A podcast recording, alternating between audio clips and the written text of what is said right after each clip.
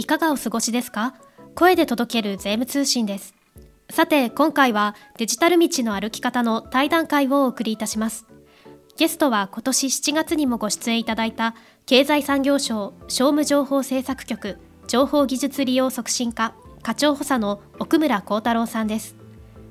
経済産業省が策定するデジタルガバナンスコードが2022年9月に改定したことを受け改定のポイントであるデジタル人材の育成確保などデジタル化対応の促進に向けた経済産業省の考えなどをお話しいただきました。インタビュアーは愛和税理士法人情報戦略室室長税理士情報処理安全確保支援士の田口博先生です。なおこのエピソードは2022年10月27日に収録いたしました。それでは本編をお聞きください。2022年の7月に経済産業省商務情報政策局情報技術利用促進課課長補佐の奥村幸太郎さんと中小企業等の DX 推進の背景とその支援策ということでリモート対談を行いました。奥村さんは出張中の札幌からのリモートということでお忙しい中対談に応じていただけたのですがちょっと一部音声がですね聞き取りづらいということもありましてリスナーの方からクリアな音声での対談を求めますという要望がありましたということでですねクリアな音声での収録を行うこととなりましたはい、奥村さん、本日はよろしくお願いします。よろしくお願いいたします。先日に比べてクリアな声でお話しできるということで、本日は楽しみにしてまいりましたので、どうぞよろしくお願いいたします。よろしくお願いします。では、あの、自己紹介をちょっと詳しめにお願いします。私、経済産業省の商務情報政策局情報技術利用促進課というところでですね、DX の担当をですね、いろいろその制度運営のような担当をしております、奥村幸太郎と申します。どうぞ今日はよろしくお願いいたします。はい、よろしくお願いします。DX とかだいぶ浸透してきてですね、お忙しいとは思うんですけれども、今年の7月に中小企業等の DX 推進とその背景ということで、お話しいただいた中で、デジタルガバナンスコードというお話をしたと思うんですけれども、こちらが9月で改定があったというお話なんですね。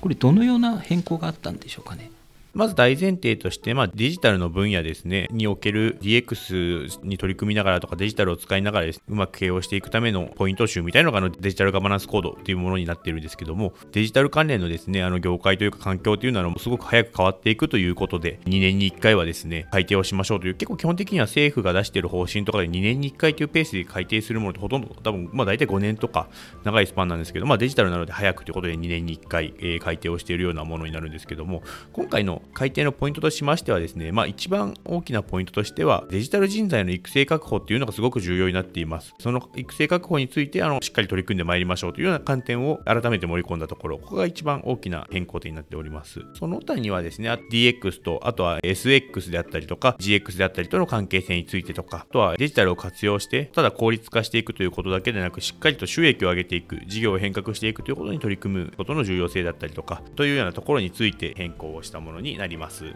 はい、ありがとうございます。まあ、今回のポイントいくつかあった中で、その中の一つ、まずデジタル人材の育成確保ですね。こちらがあの組み込まれた理由、その背景はどのようなものがあるんでしょうか？例えばの、えー、いわゆる転職サイトを見たとこを見たときに、すごく求人が多くて、応募数とか、あとはその条件がすごく良くなっているのって、やっぱりデジタル人材と言われるところ、企業の DX 進めていきましょうというときに、それをリードできる、実際にあの、現場を担う人たちの不足感がすごく高まっております。大前提としてですね、いろんな企業様がですね、皆様その多分業種を問わず、デジタルを活用した事業変革に取り組んでいくっていうことの重要性を認識されていて、実際にそれに取り組んでおられることのあの詳細だと思うんですけども、あとですね、たった今、足元のシステムを運用したりとかすることへの不足感ということに加えて、これから5年後、10年後にですね、政府としても数十万人のデジタル人材が足りなくなるとかですね、え、いうことをあの、今言っておりまして、この5年間で230万人デジタル人材と呼ばれる人たちを育成に取り組んでいこうみたいな目標も掲げておりまして、その一環としてですね、企業経営の現場でもデジタル活用する上で、デジタルを担う人材っていうのの育成とか、この重要性というのを改めて打ち出したと、そういうふうな背景になっております。デジタル人材の不足ですよね。エンジニアも不足してますし、社内で何かシステム入れた後、入れるところまではエンジニアがついてきますので、そこは問題ないんですけれども、いざ運用が始まった時に、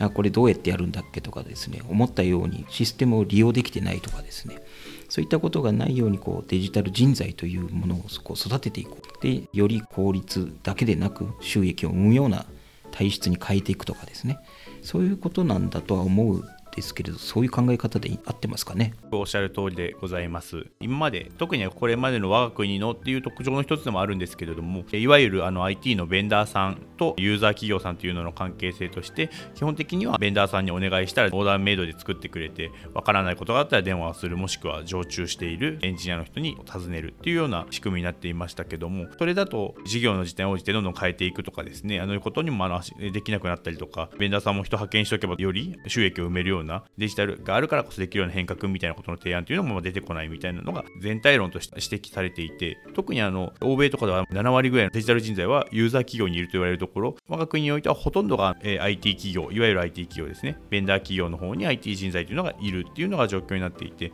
まあ、要は IT のことはよくわからんから詳しい人に聞こうというようなことだけになっていたんですけど、まあ、自分たちでもちゃんと皆さんにこう聞きながらできるように触れるようにしていきましょうねと。まあ、その上でじゃあもっと詳しいことはもっと詳しい人に聞きながら一緒に進めていくっていうのがこれからのあり方ですよねというようなそんなイメージでございます。今までどちらかというとシステムを導入して終わりみたいな感じでしたけれども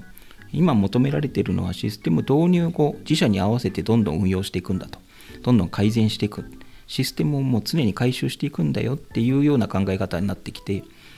でそれに合わせてデジタル人材っていうのはやっぱり社内に欲しいですよねと。で外から持ってくるっていうことも当然ありえるんですけど自社の業務に詳しい人をデジタル人材にした方がより自社のことに合った形で改善ができる回収ができる効率化さらなる効率化収益を生む構造になるとかですね。そういうことができるようにということでこのデジタルガバナンスコードに含まれたということですね。はい。うん、そうですね。で社内これデジタル人材の定義っていうのは何か明確にあるんですかね？デジタル人材とはこうであるっていうのがないんですけども経産省の方で今デジタル人材230万人という中定義ないままでも進まんだろうということもありましてですね DX スキル標準というのをですね作ろうというふうな議論を進めています。それで言いますと5種類ぐらいですねあの例えば全体のその DX を進めるためのビジョンを書いてそしてあの実際にアーキテクチャの設計をしていくビジネスアーキテクトっていう人たちから実際にそのアプリケーションを作って運用するエンジニアオペレーターであったりとかあとは UX のデザイナーであったりとかか全ての土台になるサイバーセキュリティのスペシャリストとかですね。そういうふうにいくつかの人材の枠を切り分けてその人材ごとにこういう能力が必要ではなかろうかみたいなスキル標準というのを一応年内に出そうとしてですね私の2つぐらい隣の島で今一生懸命議論をしています。大変そうですね。はい、あの大変そうです彼らは。多分あの今こう挙げていただいたものって基本的には情報処理技術者試験の区分に近いものがあってあそうですねそうですねはい。情報処理技術者試験ってレベル4とか、まあ、レベル5以上はちょっと試験では測れないので、レベル4までは試験で測れるということで試験にしている中でレベル4が今試験で測れる一番上ですと。そうですね、はい、その4を中心にしたものがそれぞれこう例えば情報セキュリティであればあれば情報処理安全確保支援士試験とかになっているというものなのでそこまで求めるというよりはそれをレベル1とか2のところで例えばセキュリティだったらこう、うん、まあ、セキュリティのも試験ありますよね。確かユーザー側のそうですね。セキュリティスペシャリストとかですね。あとセキュリティマネージャー、マネジメントそうです。セキスペセキマネと我々呼んでますが。セキマネぐらいの感じのスキル標準ということになるんですかね？そうですね、はい、多分高いレベルも含めてだと思います。先生におっしゃっていただいた通り、すごく高度な次元になると、やはり試験ではとか、測れないとか、あとその標準としてこういう能力ですっていうのを書きづらいっていう領域もありますので、まあ、まずは現場でまずは、えー、担っていく運用していく人材の小中級編とかっていうそういうところはやっていくのかなというふうに考えています。となるとこうなかなか面白いスキル標準になりそう面白いって言ってるのも申し訳ないんですけどもこう社内にいてあじゃあこのスキル標準を取ればデジタル人材としてこう会社に貢献できるとかですね会社側としてもあのそのスキル標準を満たした人がいるんであればその人に新たな仕事と役職を振っていろいろ活躍してもらおうとかですねちょっと新たな動きになりそうな感じはありますよね。かなりあの試験も入るんですけどもどういう資格を取ればどういう仕事ができるどういう待遇がついてくるっていうことがやはりあの分かりやすくなることによって勉強する側は積極的に多分勉強がしやすくなるもしくは投資しやすくなると思いますしであの企業の側としてもどういう人材がどういう能力が持っているのかというタレントマネジメントみたいなものもありますけどもそれがよりマーカーがついて分かりやすくなるっていう意味では双方機動的に活躍できるような風になるのかなっていうふうなことは考えています今ですとこう IT スキルを測る基準がですねこの転職サイトとかお話があったのでちょっと転職サイトとかだと Excel をどの程度使いますかとかですね、うん、そういう形のものが今なんとなく標準になっているんですけどそれがこう置き換わるようになると転職の時にもこのスキル標準これができますっていうこうより客観的で、うん、しかも現実に即した Excel が使えるからそのじゃあ、例えば UX デザインができないのかとかそういうことじゃないので、Excel が使えなくても例えばアーキテクトの設計ができるとかですね、サイバーセキュリティのができるとか、はい。うん、そういうことはありえますのでミスマッチもなくなってくるのかなと。まさしくそうだと思います、はい、なるほど。デジタルガバナンスコードが2年に1回なのでそう考えるとこう結構経済産業省の本気度が見えてくるというかなんか危機感を持ってるっていう感じですよね。あそうですね。それはまさしくでございます。デジタルガバナンスコードの方に戻りますとデジタルガバナンスコードってこう基本的な柱となる考え方があってでこのデジタルガバナンスコードのコードっていうのはこれ確か DX 認定の基準にもなってますので、はい、のでその認定基準がこうですよっていうのが記載があってで望ましい方向性そして取り組み例という感じでそれぞれの区分ごとに書かれていると思うんですけどその中のこの望ましい方向性の中ですね。デジタル人材のところの望ましい方向性の中で社外リソースを含め知見経験スキルアイデアを獲得する組織能力を有しているというものがあってこれっていうのは例えば人材育成がメインだから社内で全部整えなさいということではなくて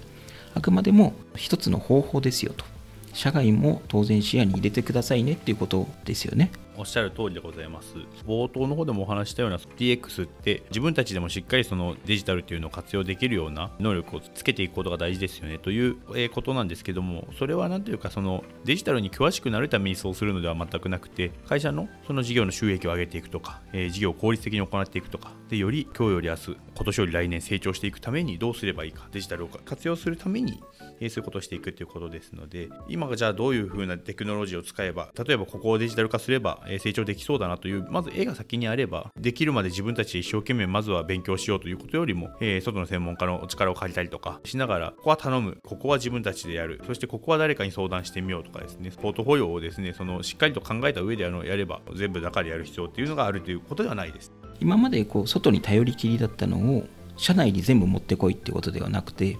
他の今ある例えば弁護士とか税理士とかそういう事業と同じように社内でもある程度知見があってでよりちょっと困難なものだったりもっとこう詳しく聞きたい時には外部の専門家に聞くと。いうような体制にしましょうってことですよね。おっしゃる通りだと思います。私もその現場を熟知しているわけではないのですけども、中でそのあの先生と会話できる人が多分いて、で、授業を分かりながらですね、先生こういうふうに今後やっていきたいんですけど、どうすればいいでしょうというふうな相談をする方が、より多分クリエイティブな成長性の高いあのやり方っていうのが双方にとってできるはずで、デジタルも同じような次元にあの行くべきだと、そういうことだと思います。なるほど。うん他にもいろいろためになることがデジタルガバナンスコードに書いてあるのでリスナーの方はちょっと見ていただきたいんですけどこれ概要欄に URL が貼られるはずなのでそこをぜひ見ていただきたいと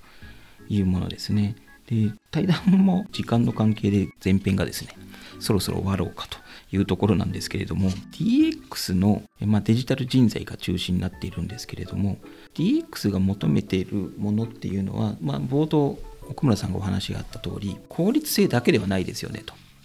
まあ、利益収益を生むと。だコストばっかり生むんじゃなくて導入した結果会社が変わって社会も変わってでみんながこうハッピーになると。いうものを目指していきましょうというものなのでどちらかというと経営層からすると結果が見えないものに投資するという部分がどうしてもあると。冒頭このモクロンさんの方からお話がありましたけれどもリスクがやっぱり目につくんですよねと。リスクの方があの計算しやすいので、うん、どうしても目についてしまうというところなんですけれどもこれをこうリスクだけじゃなくてそういう今後の発展のところとかにこう視点を向けるにはどうしたらいいかとかって何かありますかね？まずは毎日今日と同じ今日一生懸命頑張って明日も頑張ろうっていう今日の延長だけで事業をしているとおそらくいやデジタル今ここでいくら投資するのって効果も分かんないから明日からその毎日何千円コストがカットできますという分かりやすい数値じゃない限り投資しづらいねという話になるということが多分あり得るかなと思っていてむしろですねじゃああの5年後10年後どういうふうな会社にしたいか、えー、事業を作っていきたいかっていうことをまず考えていただく。その上で今日の延長とその5年後10年後のビジョンとの差というのは何だろうということを埋めていただく。その時にじゃあそこを実現するための手段として、えー、20年前30年前になかったものっていうのがデジタルツールだと思います。その差分を埋めれるデジタルツールっていうのは何だろうということをそれこそあの外の方とかもですね相談しながらあの検討し、えー、その上でこれだと思うものに投資をしていくっていうことなのだと思います。なのでこのツールを導入すれば何千円コストカットできるという分かりやすい話もあのすごくある一方でもう何をしたいかというビジョンをですねあのどうなりたいかということをまずは定めていただいてそれからのお客さんでリスクを取って大投資をしていただくということなのかなと思います。はいありがとうございます。この話は DX 認定につながる話になりますので次回その DX 認定についてお話をお聞きしたいなと思います。ということで今回はここまでといたします。奥村さんありがとうございました。ありがとうございました。デジタル道の歩き方経済産業省奥村幸太郎さんとの対談会前編をお送りいたしました本編で触れていたデジタルガバナンスコード2.0についての情報は概要欄のリンクからご覧いただけます。また前回の奥村さんとの対談会は概要欄のスペシャルサイトからも聞くことができますのでぜひご利用ください。来週も引き続き経済産業省との対談会後編を配信いたします。ポッドキャストアプリでお聞きの方はぜひ番組登録をお願いいたします。それでは次回の配信でまたお会いしましょう。